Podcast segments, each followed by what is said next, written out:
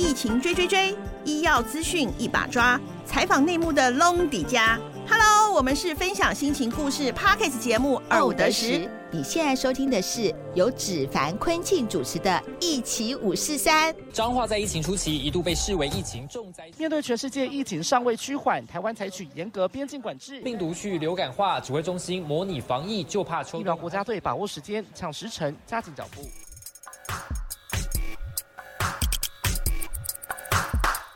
欢迎跟我们一起五四三。好，一七五四三，我是子凡。嗨，我是坤庆。好，今天呢，隆重邀请到了一位神秘的嘉宾，是神秘吗？电视上应该很多人都看过那个张医师了。对，那我们今天就是请联合医院中心院区的张冠宇张医师来到节目上，耶，欢迎欢迎，Hello，Hello，Hello。大家好，张医师，我们平常在这一整年、这一两年的这个疫情过程当中哦，之前也有也是有在第一线照顾确诊者嘛，那所以通常张冠宇医师呢，都是特别用录影片的方式提供给媒体，就是对。回答我们想要询问的一些问题，然后他就会在他百忙之中呢，还要录影片，就是应付我们，真的就是觉得说可以在就是他很忙碌的时候，还可以解除我们对于一些疾病的上面的疑惑，这样。样子，对。我有追踪那个张冠宇医师的 IG 啊，张冠宇医师的 IG 通常都会有出现很多，就是例如说国外的一些文献报道啊，或者是说一些研究期刊上面的一些数据，然后提供大家就是很多在医学上面大家可能还没有呃有时间去了解到的一些新的资讯。那这个部分除了我们可以了解之外，当然对我们记者来说。在新闻的议题的取材上面也多了很多的一些素材。我想问一下，说就张医师，那你平常工作已经这么忙碌了，可是你怎么还会有这些时间，然后来看这些可能医学的文献啊，或者是来截取这些素材，然后关心这些议题？真的要硬挤出时间也是可以啊，就是把睡觉时间给牺牲掉了。啊，真的假的？对，你们看到粉砖上其实有些文章哈，其实是那个熬夜把文献哈给读懂，然后到到到第二天太阳出来的时候才终于把它写好的。哎，我发现我们采访过很多医师。好像都不太需要睡眠呢。对啊，就是你们都睡很少哎。对啊，就是除了本身的医疗业务之外，然后包括像是有的要写论文啊、写研究啊，有的可能要看文献、看期刊，好像这个不太需要睡眠是被训练出来的吗？呃，可以一半说是啊，当然也会有些人他是比较亢奋的哈，就是喜欢睡觉的医师也是有了。好，了解。那我们今天主要的主题呢，就是要来回顾说这一整年，就是二零二一的这一年，疫又是疫情的疫这样子。对，然后来看看说，就是这一年到底发生哪些大大小小的事情？那尤其是今年又爆发了很多的这个本土确诊的个案，这个部分我们也会来聊聊。对啊，现在到年末了，江江医师，你有没有？你现在回想说，你这一年这样走过来？你自己心路历程是大概怎么样？哦，我觉得还蛮神奇的。一个是全球面啊，一个就是台湾的本本土面。对，全球面哈，大家都知道说，二零二二年年底大家最期待的事情就是疫苗被研发出来。对，然后一直到现在哈，结果 Omicron 来了，然后反正疫疫苗的效力，不管是它的续航性、保护力都越来越打折，然后病毒像孙悟空翻筋斗云一样翻了好好多层了哈。对对对对对。那本土面我们就是认为说，我们的公共卫生防疫都做得很好，这是二。零二零年我们认知的事情，嗯，但是二零二一年后却我们还是遭遇到了本土疫情。那时候，当然我我我到底觉得这到底算不算是被那个落井下吓死了哈？大家都知道说我们的医院，我像我所待的医院是那个联合医院中心医院区，当初就是因为。接收万华区哈最大量的病人，在第一时间，所以说建立了一个当时全国最大的筛检站。嗯嗯。哦，这个画面是有上《Time》杂志，哦，但是《Time》杂志的内文其实并没有对我们很客气啦，有点带了一点我我我认为嘲讽，不知道他是嘲讽台湾吗？还是对他说认为我这就应该是嘲讽台湾的意思，就是说有点我们对我们太过于自信了，因为我们说二零二零年工位防疫很厉害，对哦，但是当初。在泰 e 的内文是有这样子写了哈，不过。我想哈，这样以最后结果来说，我们也算是很早，就是又恢复到清零的状态。其实我觉得现在清零才是真正的奇迹，不然别的国家蛮奇迹的。对，别的国家是不可能做到这件事事情的。但是我会觉得，就是说哈，该来的冲击最后还是会来。嗯。哦，所以我觉得就是我们面对疫情的时候，心态也要有所调整的部分。那去年的跟今年的疫情的样态比较不一样嘛？嗯。那就是你在待在医院的第一线的话，去年跟今年心态上面有什么不太？太一样的地方吗？有变得更紧绷吗？在当时就跟去年，哎，我觉得是一个乐观的变化。嗯哦，也也许就是我们我我所处的这一科所在探讨的问题啊。我自己是整合医学科，我向大家自我介绍，整合医学科就希望说能够打破次专科之间的沟通，比方说胸腔科、好心脏科、好那肾脏科。哦，因为以前都是很专门的病人，可是现在不一样了，多重慢性疾病、老年人，他要需要跨科室服务，这个就是整合医学科啦。嗯，是。那在那跟疫情的在台湾的医疗演变到底有什么关系哈？因为以前大家可能呃工作上就是哎有必要的医疗业务才会互相去做沟通，有时候还要沟通出问题啊。嗯。可是哈，经过那个防疫啊，大家整合起来之后，就是因为哈你要照顾病人或者要去筛检。很需要人力之大，根本不会管你是哪一科。对对，所以哈，把大家硬是哈挤在一起哈，然后大家去轮流排班筛检站，还有照顾专责病人哈。所以大家已经经过这一次，变得说更有兄弟革命的感情。那个以前医疗上的职场哦，那种沟通上的隔阂，在这疫情之后不见了。嗯嗯哦，被打破了这样。对，因为大家都一起在做一样的事啊，大家也要互相去学习这个对付 COVID nineteen 是学一样的东西。嗯，所以那种情感默契会出来。所以我们媒体很爱用什么医护上战场第一线，这个其实没有。夸饰法没有夸饰，这个绝对没夸饰，它就是战争，真的真的病毒的战争真的很辛苦。好好，不过还是要先请张医师来聊聊，就是说我们这一两天，呃，这个疫情出现的一个变化，特别是在防疫旅馆的部分，因为毕竟我们在四月的时候已经呃经历过一次这个诺富特防疫旅馆的一个事件了。对，那现在又出现这样子的案例的话，嗯，我不知道张医师怎么看这样子的一个案例哦，因为它是一个。在经历过你有登机前三天的阴性证明，对，然后又入境裁剪又阴性，你解隔之前又裁剪一次阴性，但是他到回到社区之后呢，却是发病发病，然后 C D 值还只有十二，病毒量非常的高。那这样子的，对这个案例的话，那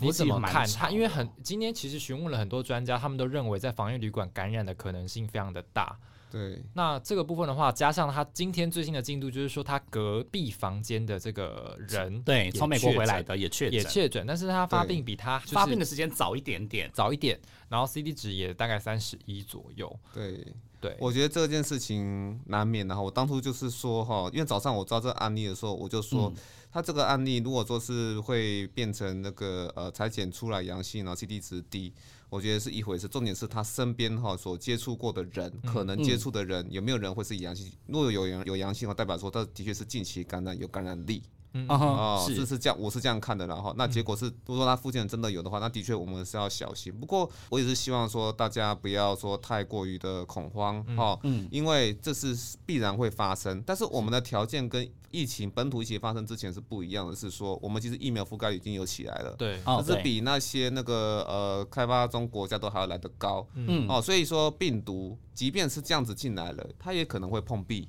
哦，所以说我们真的不要慌张，就是。我们二零二二年哈。就是每一个国家都要接受期末考，嗯。哦，就是看看说有一个一两个零星案例进来的时候，它到底会造成一个很长的传染链呢，还是说它只是到处碰面变成个零星的传染而已？嗯，我们是，我们是看的不是说哦，一定要把病毒挡在外，不可能的啦。啊，是。这样也看来，也就是好像现在目前防疫旅馆除了那一个隔壁房间的之外，就好像也没有抓到其他的有阳性的个案，所以代表说应该是已经碰壁的状态。可是江医师，因为他那个防疫旅馆呢，他在九月跟十一月的时候也。也曾经出现过其他两个确诊者，那这样子的话，接下来我们春节可能又遇到很多的民众要回来住防疫旅馆嘛？对，那这个部分的话。会不会其实，在呃，例如说防疫旅馆里面环境的整洁的、清消的一些，或是训练上面，可能还不够严谨，会不会有这样子的一个问题？我是希望说，大家因为哈，不只是防疫旅馆呐，大大家都最后我们所谓七加七加七，最后一个有一个健康自主管理嘛。对，好，那健康自主专，我是希望说，大家在那那个哈，那那那个最后七天哈，嗯，能够解说自己的社交。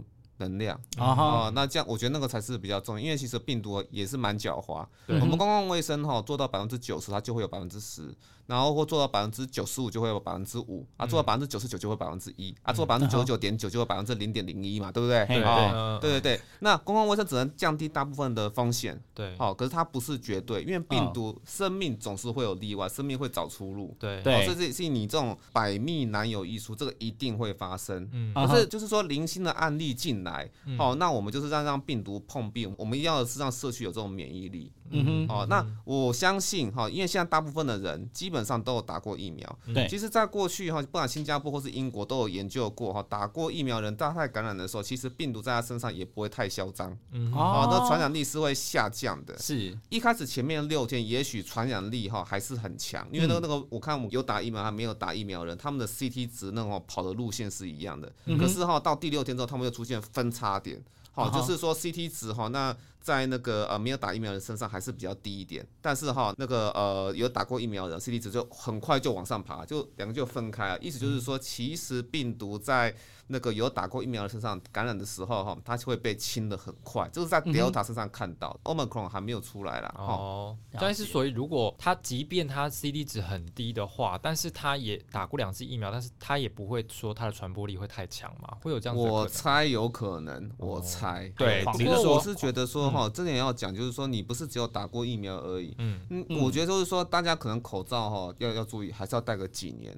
你看到，如果我今天还是有传传播力，可是哈，如果我那我跟别人交谈，我还是有戴个口罩的话，其实基本上可以挡住非常多的飞沫啊哈。所以说，面对就是说你疫情呢，可能有什么龙卷风在刮啦，那我觉得疫苗哈只是给你个雨伞。你龙卷风如果刮的天气太烂哦，刮的太厉害，当然你有支雨伞是没有用的啦。哦，但是你要做到那种滴水不沾，你还是全身雨具哈都要把它穿的比较完备一点。那当然还是会有缝隙，可是哈就把几率降更低啊。这。语句到底讲的是什么？就是我们戴口罩和公共卫生防疫措施，所以到时候我们每个人打完疫苗，就算打到第三季了，其实我们的公共卫生防疫措施还是要持续个，我看还是要一两年以上哦，就那些戴口罩啊，或是就是这些防疫措施，可能是穿雨衣啦，就是比雨伞还要再强一点，就是你必须要撑雨伞，然后还要再穿个雨衣，你才会比较容易滴水不漏这样。对，那接下来就是接近这个年底哦，以及农历春节，所以就是提醒大家，如果你近期有要回国的话，真的就是。还是要把防疫做好，即便已经打了两剂的疫，自主健康管理七天要注意啦。嗯，对。那接下来我们的哈莱精选就是要来跟张医师好好的聊聊这一年是怎么走过来的。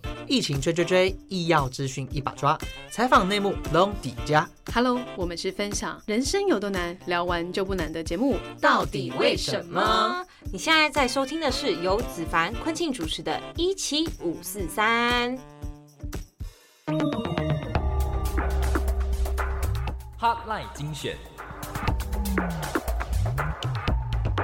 好，进入 Hotline 精选。好，说到这个今年的年初啊，我们其实就遭遇了一个。算是疫情之中小小的乱流嘛，就是说布桃事件。对对对对对。那布桃事件那时候应该说是我们的算是国门医院之一嘛，就是很多的境外入都会先在那边进行呃隔离或什么的。那那时候就是如果大家还记得的话，就是有一个重症病房的这个医师，然后因为在处理一个境外入的个案，然后帮他插管的时候，不幸被这个飞沫给喷溅到，结果后来就是因为可能呃没有分仓分流到很细致，所以就在医院里面可能造成有进一步可能环境有。污染啊，或者是说其他的这个医护人员或者是病患有被感染，那就当时候造成了一个群聚的案件。张医师，这个布桃的群聚案件啊，当时在医界的人员，我们是怎么看这样子的一个院内感染的状况？这个其实是哈，还是一样重复 SARS 那个时候的一个情况嘛哈。嗯，当然我们外人会觉得说，嗯，你是不是哪一步没有做好才会这样？可是我真的要跟大家讲，难免的。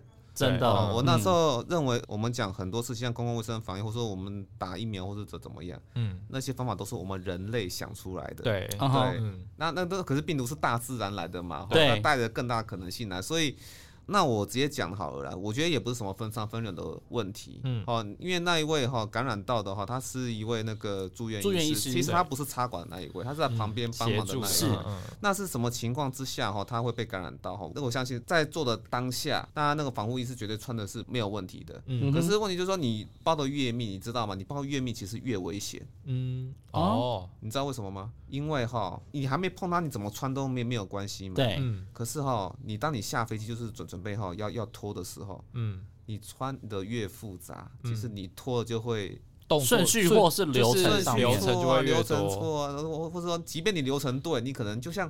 它其实要你捏寿司要捏的很精准，可是你它这个病毒比较机车，是说你假如说捏寿司捏的比较一个没有精准的话，啊，它就漏进来这种这种感觉，所以就是我拖的时候哈。可能就是一个不小心没有注意到，哈，或者说那洗洗的时候刚好其他地方都洗，就只那么一点点一点点，它就被感感染到了。嗯，对。对，就是就是穿三级防护衣哈。那为什么现在大家开始要 routine，就是惯例是一直不断去重复的训练的原因呢？嗯，或者是说有时候可能在筛筛检站，还需要那个我们国军弟兄的那种化学兵的辅助，就是我脱完衣服哈，不是这样脱完就好，还要化学兵在我们身上。喷一圈，嗯，已经做到这样子了。所以布逃的这个事件，就是让大家其他的医护人员来说，可能就是在防护装备的一些穿脱的 SOP 上面，可能可以把它做个提升呐。对，那我觉得，我觉得就是说，这是这是。我觉得还好有布桃这个经验，嗯，好，那所以说后面我觉得本土疫情来的时候，大家就大家都知道要怎么样做了。哦，但是可是布桃那时候，因为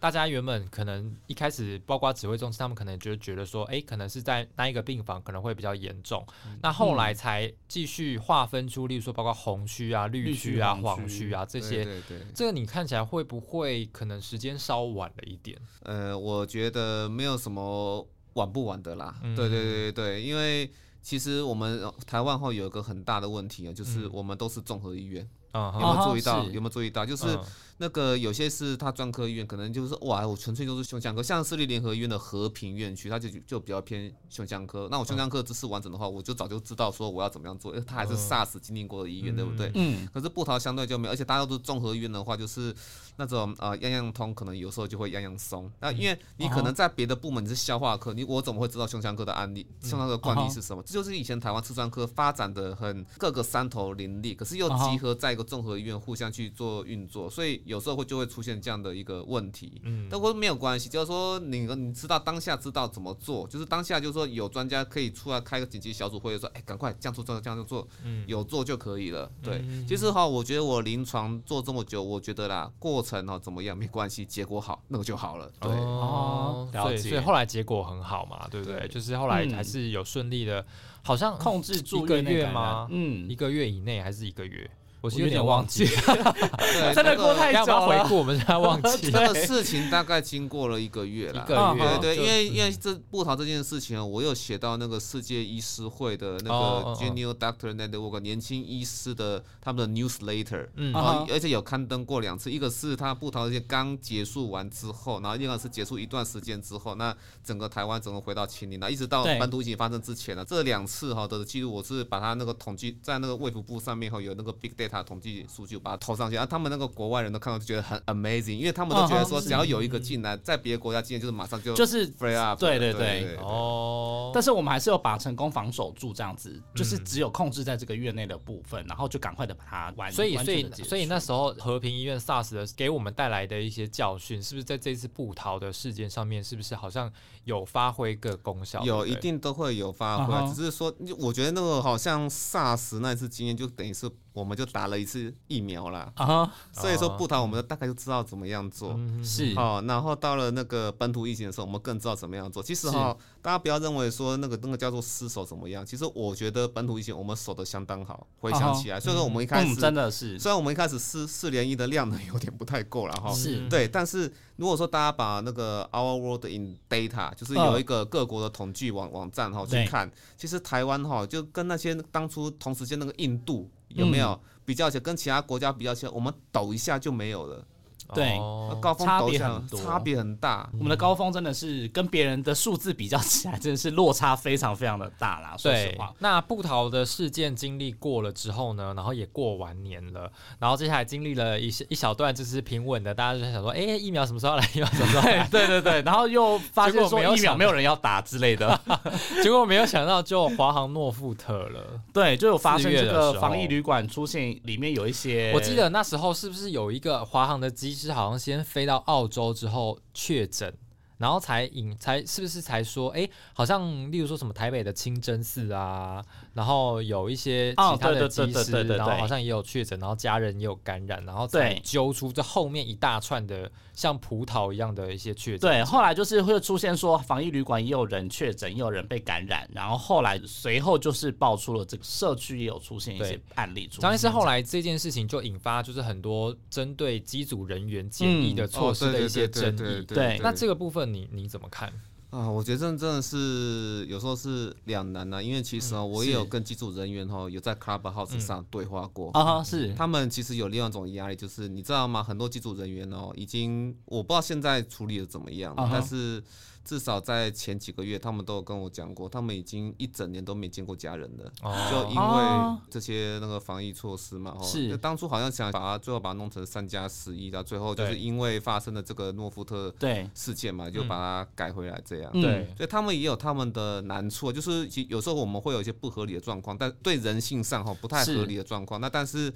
呃，我想就是一个压力在啦，就是我们有时候防疫就尽量做，希望能够做到滴水不漏。对。但是哈，其实，在别的国家也发生过，你防疫如果说和持续 tense，就是太紧张、太久太久。每超过两个月，民众就会不开心，所以疫情在别的国家，他们就尽量控制说两个月，然后就松一点，然后疫情再起来的时候，然后就又再紧一点这样子。所以他们在国外哈，他们欧美有有一种那种笑话叫做哦 two months rules，就是两个月哈，那可能那个因为防守比较严格，所以疫情好，然后两个月后他又再再起来这样子，再起来，对，然后再变严格一点点，两个月然后就继续这样子。可是，是我好奇国外的机组人员他们。去到自己的国家的话，他们有需要怎么样？国外应该没这么严，没这么严格，对不对？没有这么严格。如果国外是这样的话，他们早就全部都离职了，马上就罢工，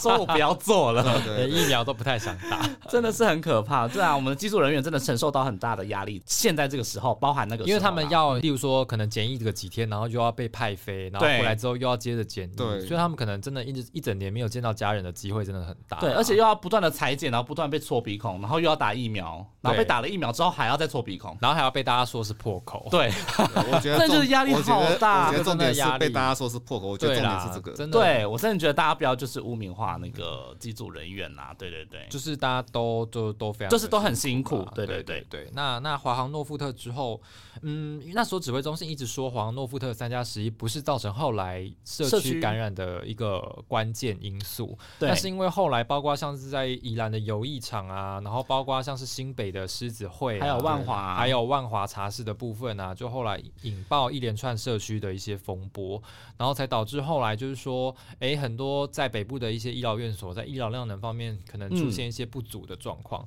张医师，那时候你你看到的状况，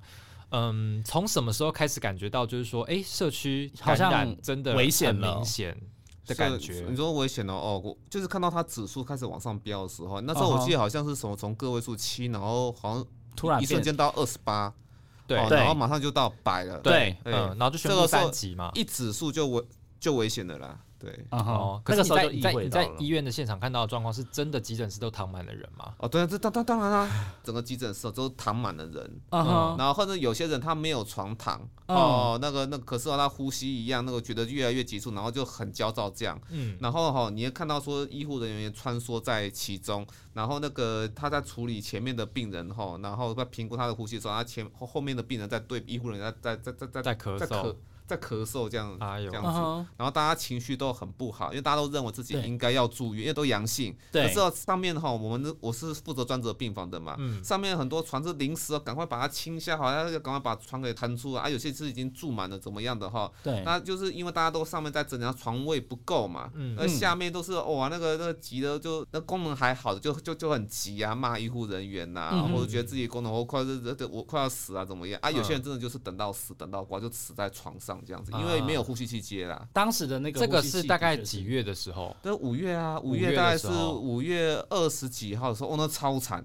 那时候哈，那因为我的那个急诊室同仁呐，那个叫做刀人医师啊，洪子尧啊，急诊主任哈，他在那每天的那个防疫会议哈，那去报的时候哈，那讲讲到他哭出来。啊，真的，对，那心理受伤，心理创伤，对，大。家看到人就这样子哦，躺在床上就就就 pass away 了哈，然后那个有有些人他等等不到床，然后他他情绪很不好哈，就往那个医护人员还有保全身上后去吐口水，哎呦，而且是而且是阳阳性的，对，那这样子是不是就是医护人员已经忙到真的没有时间去？对，我觉得这就是医疗量能，然后不能够处于被大量消耗的状态，医疗量能被大量消耗，就是像我们当初那个医院的急诊所面临的。状况，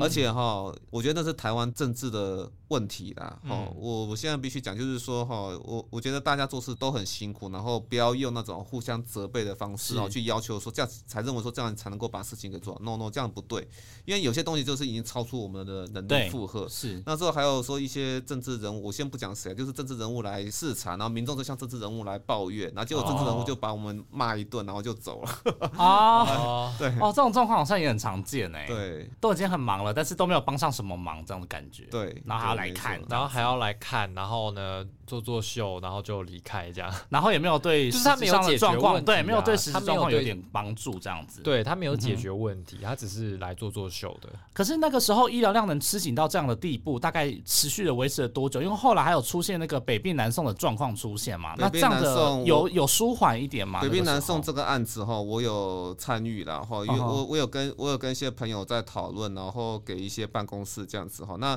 事实上，因为我想还是延续，因为其实我是整合医学科，一直在转那个分级转诊医疗这一块工作。我以前就知道说，其实医院哈各自就是不同的系统沟通就有点困难。好，那我觉得疫情下还是会有这样的状况，所以当初就是我们一大堆床哈，说想要说调给别别人啊，其实别人他他们也第一时间也会说啊，我们的这床位还在调整，我们一定要把把设设成适合病人的床，结果就一直拖拖拖拖拖拖。会有个这样的状况，所以其他的当时北部其他的医院上面沟通协调横向的沟通也都沟通是出问题的，是有出问题。其实我要老实讲，这真的是出问题。我觉得这个这是台湾，这个其实也不是大家的错，是因为本来每个医院它长期习惯不同的发展系统呢，所以我个人觉得就是说，其实如果都能够做的话，平常就要练习去。解决它，对比方说转诊，你要怎么做才能够把它转得顺？不是说你那个分级医疗转诊，他讲了这么久，最后还还是一样，对。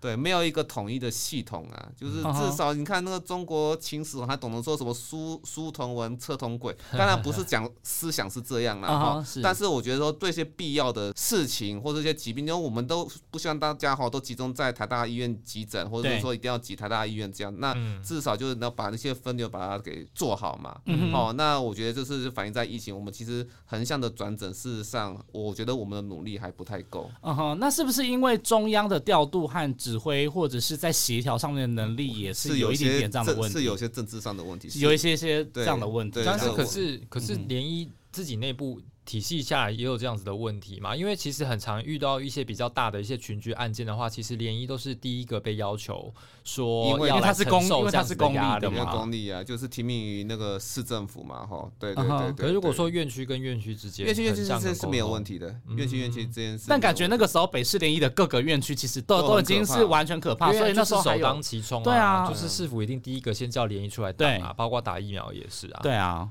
所以那个时候，所以那个时候其他的对，就是很多的体系的联医的院区。所以那个时候就是，我记得是台大医院和那个私立联合医院两个出来喊嘛，而且都是工会。哦，对对对，那时候工会的确是也是占了很大的一个因素。对，就是跟大家讲说，真的已经没有办法再容纳更多的病人了，这样子，希望大家可以帮帮忙。这样，当时也是一个蛮大的那个。挑战了，对张医生，那你如果有你在照顾确诊者的过程当中，有遇过什么样比较特别的案例吗？就例如说，可能让你很感感伤，或者是很感动，或者是说他自己本身病情病程可能嗯很很特殊的，有遇过这样子的案例吗？病程很特殊，我个人觉得是嗯，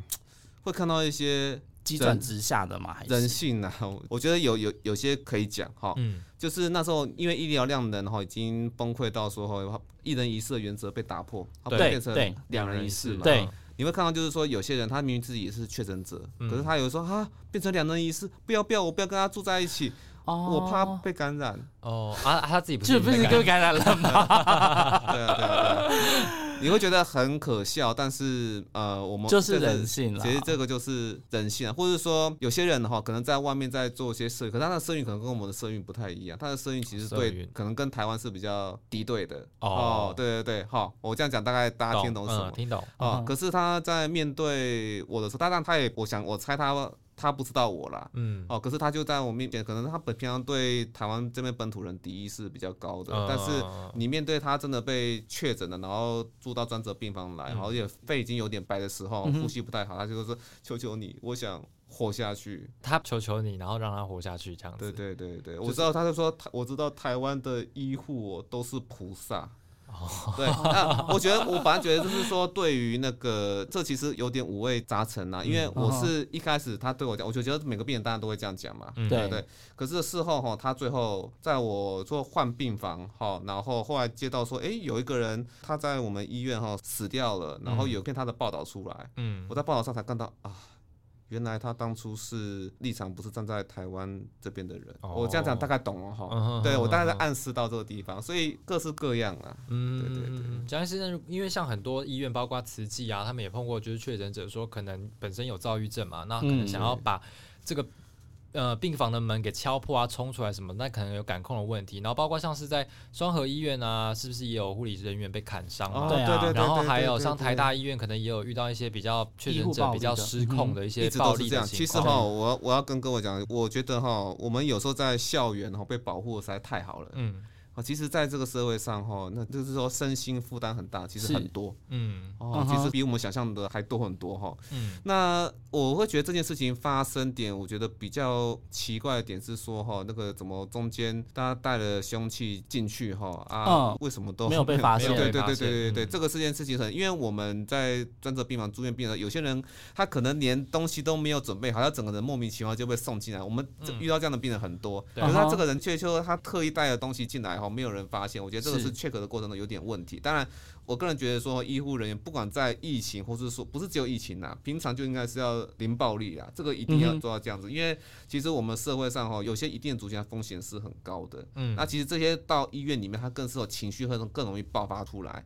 所以说，基本上社会的公共场所安全不是从疫情，是从平常就要要求了。嗯，可是他如果今天你都已经是一个确诊者，然后可能病况又比较不好，或者是说。不太稳定，那但是就要赶快把他送进去隔离了。如果这时候再做一些，例如说像是他的携带的东西呀，还要安检啊，或者是检查什么的，是不是好像不太有这个时间，对不对？呃，如果在疫情比较紧绷的当下，好像也没有时间去反映到这些。尽量啦，尽量。嗯哼。那这样的话，除了就是可能医院上面的横向沟通啊，还有就是刚刚讲的这个暴力的这个状况之外，就是还有没有觉得说，回想到当时，就是有没有什么样第一线还是可以当做借鉴，或者是说现在可以看到之前有这样的问题，然后可以改善的地方，这样子。我其实现在一直有一个想法哈，因为这是难得百年大病啊。那我觉得还会，因为像欧盟 n 出来之后哈，我觉得好像。大家的那个防疫，还有就那些打疫苗那些业务，还会再持续一段时间。对。但是其实哈，我们的做法一直来说都是那种以那种短跑的方式哦在跑这个马拉松啊。对。哦，这个短跑是什么意思？就是我们今天都还是从那个不特定的那些哈科比，比方说你今天在消化科啊，在或者在我整合医学科，或是在胸腔科、心脏科，甚至外科、小儿科，啊，都我看那个秘书哈都很可怜的，就说，哎，你今天有没有空去裁剪呐？哎，你明天哈可不可以排个时间哈，帮我去打个疫苗？大家听得懂哈？就是我知道各科都是抓一些不特定的人啊，大家然后然后那个联络人很可怜在那边排哈。可是这个是我觉得说这个根本就明明就维持了一两年的业务，为什么说哈不把哈那个你会给这些人的那些津贴或今天这这今天还很难算哈，因为班表不是。不是很固定，那你为什么不成立一个专门的一个部门？他每天上班的目标就是帮病人哈做疫苗诊，然后筛检，巴拉巴拉巴拉的，好做照顾专专责病人，那这样做就好了。你为什么一定要从各？因为现在哈，我们说医疗已经回在，就一直要回到正常状状态，我们要专心去照顾原本属于我们的病人。可是我们还要额外去拨出时间去做一些医疗防疫业务哈。嗯，其实是对有些医师来说会造成很大的 bug。对。就是是吃力不讨好。那你会觉得说，有一些基层诊所现在也刚好没有什么生意的话，会不会支持说，可能基层诊所如果有愿意要来做这样的事情的人，也可以来征招这些人力来做？对啊，对啊，对啊，只要能够成立一个专门团，他就专门做这样的事情，很好啊。了解，很好啊。嗯嗯嗯嗯。所以，因为现在真的医疗量呢已经都回来了嘛，就是大概看诊的病人啊什么的，看诊的数量也都回来很多。对我，因为我我会提出这个概念哈，虽然说我觉得大家没有很很很理会这个，因为主要是说哈，在别的国家哈，要么是因为病人的量很大哈，那他们就会造成说你看哦，很多就是为了要去那个照顾 COVID nineteen 哈，然后结果哈，那其他该控制慢性病，比方说那个什么肺结核啊，或者慢性阻塞性肺病啊，肾肾衰竭，突然他们死亡率突然都。大增，对，哎，因为就是我们平常就要照顾这些东西，它就需要这么多医疗量的，而你又从这些医疗量的去拉一些医疗人力去照顾突然。增加需求的 COVID nineteen，可是台湾应该现在是还好，对。但是你就让一些人哈，可能就是可能是闲置，或是说他可能没有需要去做这么多负担这大的一些那个慢性疾病控制或者其他的医疗业务的话，那他可以去做哈那些那个日常的防疫业务，然后薪水就完全支给他们啊，他啊这些医师呢就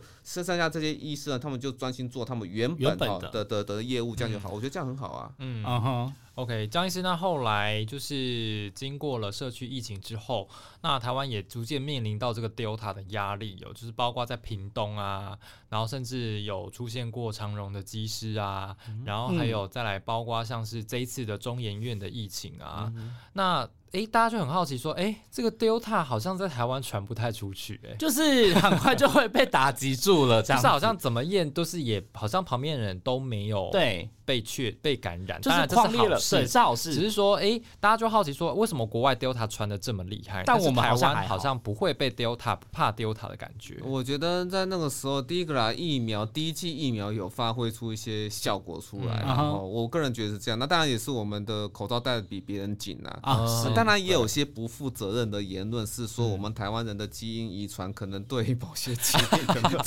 这个 这个这个是真的。我有对于 Delta 有天生的抵抗。这个是我我有听过这样讲，但是但是我我觉得这个很可能要再更谨慎去去去去观察。对对对，可这个是有的哦，这个是这个真的是有人提的吗？就是什么有就是这其实有些理论是这样，像什么连形血血球对某些疾病对疟疾就有些抗抗感染力，他就把这套理论讲讲在台湾，可是我觉得。这个拉长时间还有在上去啦，拉长时间，对，拉长时间看看。好，所以所以丢他目前中研院的这个事情事件你怎么看？就是说我们 P 三实验室照理说它是一个很有严谨的 SOP，而且应该人员都经过专业对那个案例，我觉得超奇怪。哎，因为那个老鼠听说不是不是一个是伽马，一个是阿尔法嘛？对啊，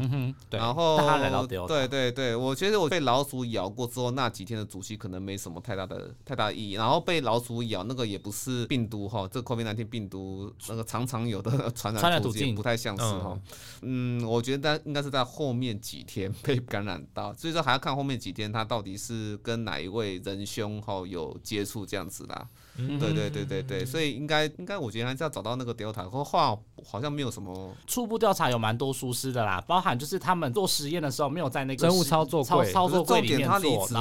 他离职了，对。对啊，他离职之前啦，对他离职之前好像好像是不是有说他穿脱穿脱的 SOP 也没有对，说对，好像鞋套也没有穿，然后就类似这样子相关的。呃，我觉得应该不是，因为我觉得他离职了，哦，然后重点是他那个实验室是不是有 Delta，这个我不知道，然后后是不是后面还是有跟别人接触，所以这个我觉得没关系，就是如果事情过了，哦，然后你那个。整个感染链你也掌握住了，那那个就算了啦，对啊，好就就不用太特别去追求，对对对，因为目前裁剪的出来都还没有是都还没有，都还没有出现，所以我们应该可以。先稍微放先放心，Yeah，that's weird case。OK，那江医师，Omicron 这个变异株，你目前了解到的状况，我们有在边境带拦截到，对社区也不会有太大的影响。但是国际上目前都还在等于说疫情有点还在刚刚要开始升温的感觉。哦，早就升温很久了，哦 升温很久了吗？概一万多例，一万多例，一万多例。对对对，我因为其实哈，在那 Omicron 出来的之前哈，前两周呢，大家都有发现到说，欧洲已经在升温了。然后包含说一些疫苗覆盖率比较低的欧洲国家，还有像德国一些疫苗覆盖率比较低的地地区，然后都疫苗就往上爬哈。那接下来就过两周，哎呦，那个新的那个变异株就从南非整个扩散开来，然后在英国嘛哈，也看到好多个。Omicron 嘛，哈，呃，而且英国也是很早就把疫苗给，算是很早了，就把疫苗给打个差不多的国家，哈，然后 Omicron 就会发现好像有点挡不太住，哦，嗯，那嗯，我觉得大家要有点心理准备了，哈，就是呃，Omicron 出现只就是代表说我们目前现有的疫苗，哦，打在我们身上疫苗就是避免我们变成落汤鸡而已，嗯，就是变避免变成重症，但是哈，你如果身边有出现一个呃会那个带有 Omicron 或带有其他病毒人哦，他就只是一个。不太能够抗感染，它该感染你就是会感感染你啊。哦，那只是说这个病毒在你身上后，那如果你有打过疫苗，会不会再降低点传染力？然后就是整个社区的哦，都能够稍微那个像 buffer 一样，就是你进来墨汁进来不要整个都染黑，然后你就像像是打过，就它是好像好像有一个 buffer 哈，稍微对局局限住它，比较像是这样啊。对，对，那我觉得其实哈，我知道像。高端还有是其他的疫苗，其实都有在着重在研发次世代疫苗。当然我也不知道说他们未来效果怎么样，可是哈，我大概知道他们研发是什么样子。以后哈就会像流感一样哈，它其实那个新的次世代疫苗里面都是多价哈，里面可能放 Delta，里面可能放 Beta，或里面可能放 Alpha，或是放那 Omicron，或放那个巴西那一只伽马了哈。对，看它怎么样放。嗯。好，那放了，然后它一定会针对说 Omicron 到底有没有足够的保护力，然后才会重新再施打在我们身上。我因为之前就有文献说，现有的疫苗打到第四季，对，大概就对我们就没有效益了。对，第四季够了啦。哎，因为有些免疫力差人哈，他第四季吹不起来，就是吹不起来。对对对，那个那些都就不用再打了哈。我们到这个时候，应该就是要期待说哈，大概看二零二年什么时候哈，次世代疫苗才会出来。那这次世代疫苗，我我想应该只需要打一剂啊，就跟我们流感那个是一样的。嗯嗯，所以所以如果 Omicron 之后。不会再出现其他变异株吗？应该还是还会还是会有吗？还是有可能？但它就是会变得像是流感化的一个过程吧，就会变得很像类似流感病毒这样。对对，但是哈，它的流行病学上应该是比较像会走流感化。但是哈，我最近参加过那个年度人的内科医学会，嗯，血液肿瘤科老师告诉我们。不要把它当成会流感化，因为它对身体的影响跟流感病毒完全不一样。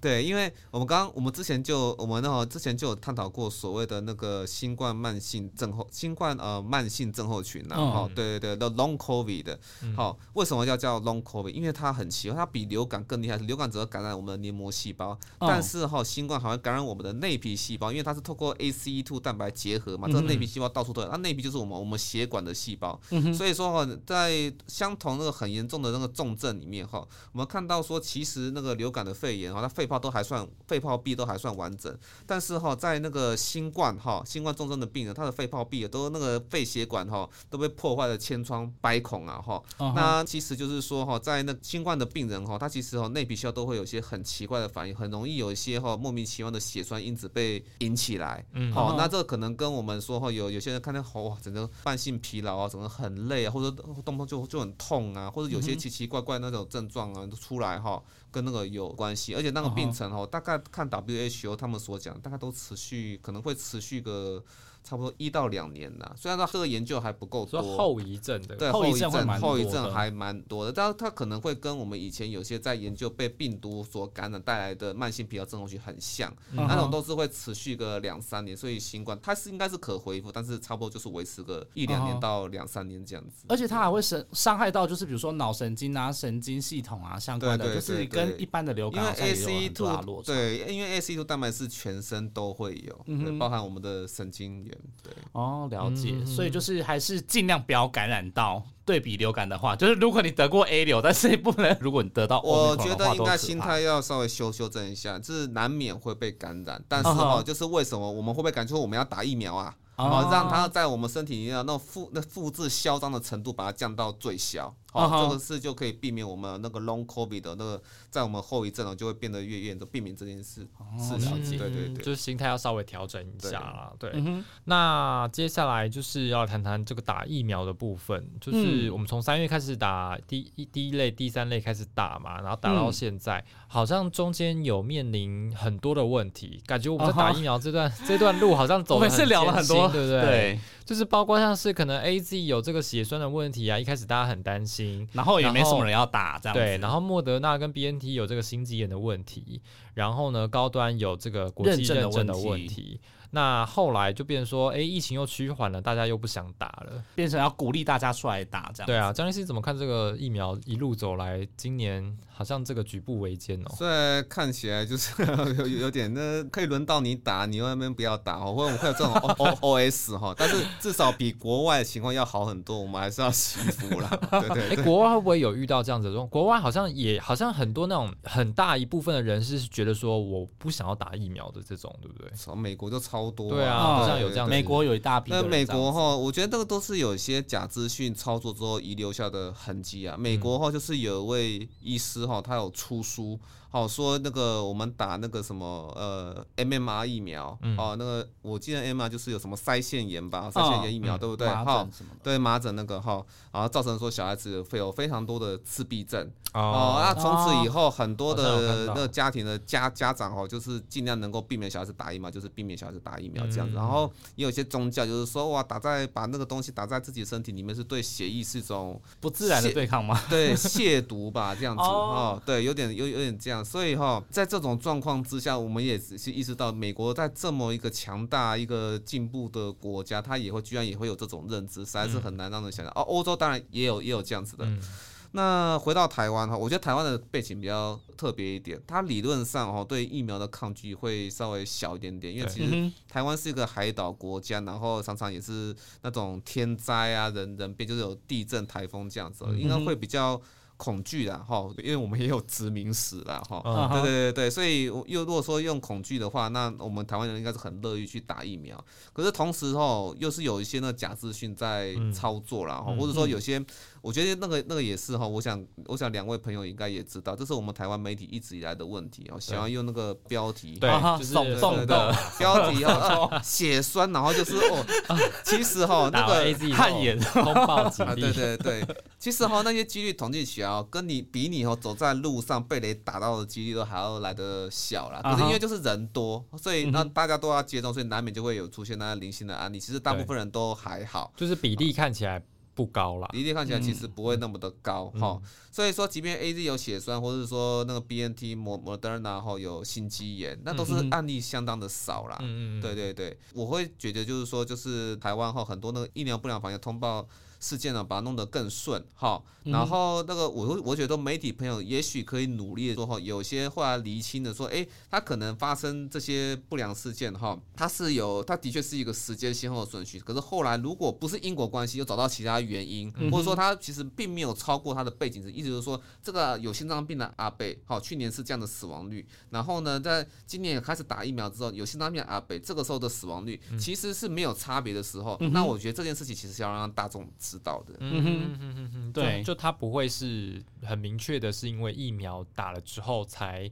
可能让死亡率增加，或者对，或者是它本来就是明显的低于背景值的话，那其实这个部分的话，就真的是未必跟疫苗有相关系。对对对啊，这个我们要来好好的，对，要来好好的澄清 澄清一下哈，也借此，因为我们这一整年也是被很多的，就是非媒体的人士就是检讨过这件事情，包括很多学生很喜欢问我们啊，就是或者是一些呃非业界的人士就很喜欢问我们说，哎，为什么媒体有很喜欢就是报道一些疫苗不良反应、疫苗不良反应啊，或者是怎么样，找一些个案什么之类的。对，那后来包括。像是指挥中心有寄出这个打疫苗送礼券这件事情，然后造成张医生，你有看到北车的状况吗？北车最近真的是很多人去接种，挤爆了，对对，挤爆。对啊，你觉得这样的状况应该是还是算是蛮好的吧？就是大家至少会因为这些奖励来。我觉得，我觉得就是要看他当初的初衷啊，他的目的是什么了哈。那其实有篇文献在美国也是跟我们台湾现在北车这很像，是那个乐透，对，送乐透嘛。乐透，啊其实检讨出来，哎，其实，在某些州哈，它的那个成效是很不错的。而且，当然某些州它的成效也不是那么的好，可能跟当地的文化有点关系啦哈。但是就是说，因为我们实际上会面临到的是。你不打疫苗哈，那美国就是有些家庭他死都不打疫苗，好，然后那透过学校这个温床，那这个家庭的小孩子就把病毒带到校园去，然后那个到透过校园，然后再把病毒呢带到那个其他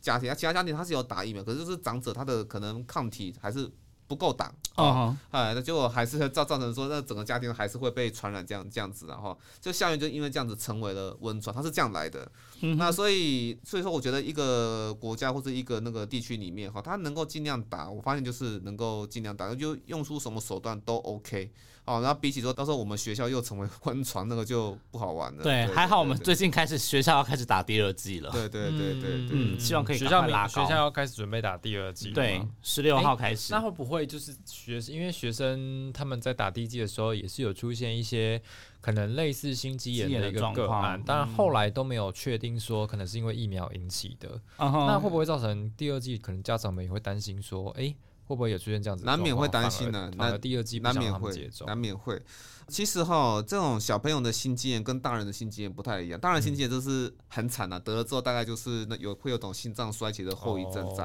但是哦，小朋友心肌炎通常哈，那尤其是疫苗，大家就以美国那几个案例来看的话，那个我讲是 BNT 哦，BNT 的研究其实很快就过去了。嗯，好，通常很快。对对对，好，那所以我觉得其实是不用太多的担心。嗯，好，那。至于说，呃，要不要为这件事情去额外做什么措施哈？我觉得我们医师还是会跟大家讲说，心肌炎可能会有点初期会有点类似心肌梗塞的一个状况，就是哇会心心绞痛、胸闷啊、呼吸喘，哈，一开始还是会这样。那我们还是会把症状会交给各位民众，是为了说你当初，但如果说你觉得发现你不对的时候，你要懂得去看医生。嗯，对对对，还是要讲好，但是真的不用过度的担心。好啊，那。呃，我们回顾完了，就是这一整年的。你刚刚的 round 里面还有一个，我觉得要要让张医师聊吗？这个就是有一些防疫的案外案啦。我们特别讲，就是一些案外案，就是例如说王必胜执行长有爆发一些婚外情啊，然后导致大家就是有点变成说关注关注，就是关注焦点被模糊化了，这样被模糊，或者是就是呃发生这样子的事情，对，就是会变成说好像。一些防疫英雄都突然，呃，对啊，或者是说部长他有那个唱歌啊，唱歌影片被大家过度解读嘛？呃，我个人觉得啦，哈，就是说在因为哈。从疫情以来啦，不管说我们对这个疾病哈认知度已经到多少，当初哈我们也有一段时间就是说哦，那个戴口罩量能不够的时候，我们就说啊，那个不用戴口罩啊，然后把口罩留给医护人，这是去年的事对事情嘛哈，就是影片在被犯错的时候被骂爆了哈，对 对对对，大家大家懂哈。我那还有说到现在当然是发生像学长这件事情，我也觉得就是事情哈，它是结果好，一切都好。好，那我们只要防疫结果好，那其实过程，即便说有今有些人可能做错了些什么，哦，我觉得那个过去就算了，嗯啊，但是有些哈，他在过程中我们其实要记得，记得说有些人他其实一年三百六十五天。哦，他其实都没有离开过他的岗位。嗯，哦，他是你你想想看，指挥中心哈，他其实我觉得各地的那个防疫中心其实也都一样了哈。他们很难想象那些他们那些科部门里面或指挥中心里面哈，他整个墙壁都贴满了一些便利贴。对，哦，对对对，哈。然后那个医护人员他们在那个第一线奋斗不懈的样子，我觉得大家其其实要永远记得这些画面。嗯，哦，不要说因为有些哦突发的事情。好，然后就呃突发的事情，然后就忘记他前面过去的。付付出了，应该是对，我觉得，我觉得，我觉得台湾哈，在很多的那个新闻的操作之下哈，那那个有些哈该记得起来的，他没有去记得，那反而不该去注意的，然后就说把前面的全部都忘记，然后就去记住那些我们就觉得我们不应该去注意的东西，是，或者说有些前面其实一点都不重要，他应该注意现在的美好，可是他却一直探讨过去一些发生的事情，嗯，对我觉得有点本末倒置啦，了解，好，我们 掌嘴。对啊，反正就是会有，哎，我觉得还是要记得大家应该是指挥中心，就是这一两年就是受到太大的关注，对，所以就会变成说，哎，好的也关注，那不好的也被关注了，对，就会变成这样。好，那我最后想要问江医师，就是呃，展望未来这个新的一年，你哎，我也是想要问展望，哎，对，就是说今年过去了，那明年江医师，明年我们会更好吗？或者是说，对，我们可以真的能够比较呃放宽边境吗？或者是说，真的明年开始有渴望，真的有机会可以出国旅游了吗？能不能够恢复原本的社会秩序？OK，我要说，二零二二年它是充满挑战的一年，我还要充满挑战，还有很多挑战，很想挑战哦。挑我这样讲的是挑战，因为二零二二年我们势必要被开放。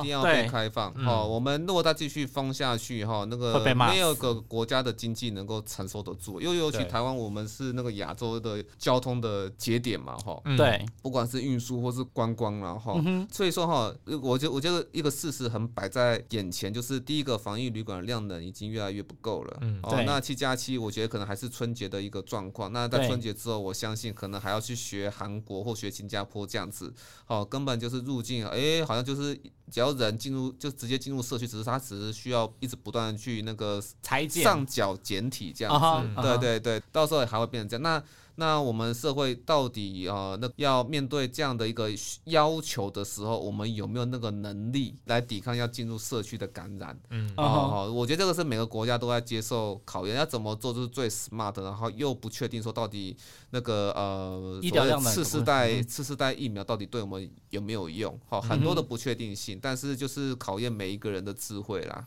嗯，我觉得就是再度的考验陈时中部长的 智慧。明年真充满挑战。我觉得不是考验陈时中，我觉得很多东西不要只会靠那我们那所谓的那些呃台面上的英雄然后很多企业本来就要准备好，就是说啊，你真的疫情就是外面的天气又不好的时候，那你就是那些雨伞准备好哈，你就是那些哎那个那些企业哎，那我如果疫情又又又遇到影响的时候，你是不是可以做到说 A B team 轮班，然后结束自己的那个呃员工哦上班的时。那其他人 work from home 这样子，哦对，那其实大家就要做好，就是你看嘛，就是现在台湾很安全，大家就会准备好，就是想想要去办派对等等。对，那但是那你就想着说，那随时要准备好，因为万一第二天哇大量感染的时候，那那你这个这些活动你又要去怎么去做准备？所以到二零二年，大家会变成说很弹性，就是有点伸缩自如，不会说话疫情一来就啊忽然啊我的咖啡店完蛋了，嗯哎不能这样子，二零二年不能够再这样子啊，就是我们适应这个事就是随时要伸缩。自如那，因为我们虽然说在国外啊，two months rule 哈，两个月规则，其实我觉得在台湾也要有准备这样子。哦，了解。所以各大企业的老板们，我觉得明年真的 考验，因为明年要选举了。哦，对哈，我都忘记了。对啊，说到这个，我其实很想做个研究，就是说哈，在那个呃防疫新生活之后哈，那那些政治人物减少跟选民们的握手，有没有减少政治人物自己被传染的几率啊？对，这个好像可以研究一下。对，可是我觉得这个好难哦，因为政治人物就是都要到处走走跳。我认识有些年轻人的政治人物哈，那常常就是我不知道他是握跟人家握手握，他跟那些阿伯阿妈握手握，他都还是怎怎么样啊，他常常都。得肠胃炎呢？哦，真的，对啊，真的 得肠胃炎。对啊，可是光是握手就会容易得肠胃炎吗？还是他们就是他握手可能就是吃，例如说在吃东西或干嘛，或者是在因为那些都是台湾的文化，对啊，就是我讲很多可能我们在那个咖啡店的文青可能都不知道了哈。真正那种在政治人物常居常常市场啊，对市场市场是一个，然后可能你在乡间那种哈大票商在公庙，然后请大家都得吃饭那些。流水席嘛，对不对？哦，那种环，其实台湾还是有这样的一个文化在啦。对对，板豆的那种，只能说明年要减少握手了。天哪，我觉得好像，我下次可以在记者会上面问的。哦，你 说要不要呼吁政治人物，就是在拜票的时候都 不要给我握手？对啊，我我们哦以那个是急走急走，对啊，或是拱手啊，甚至不要。那我觉得阿公阿妈应该不会急走。我觉得阿公阿妈好像不太懂，他们一看到你就是想要去抓你啊，冲上冲。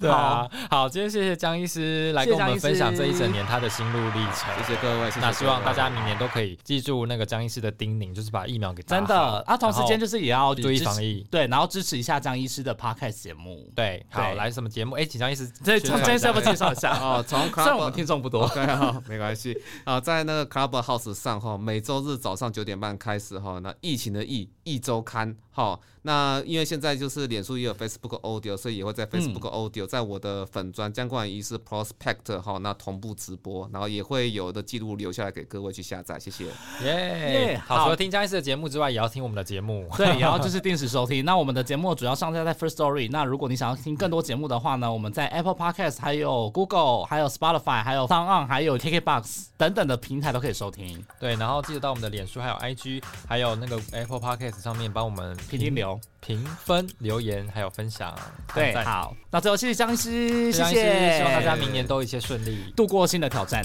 拜拜。度过新的挑战。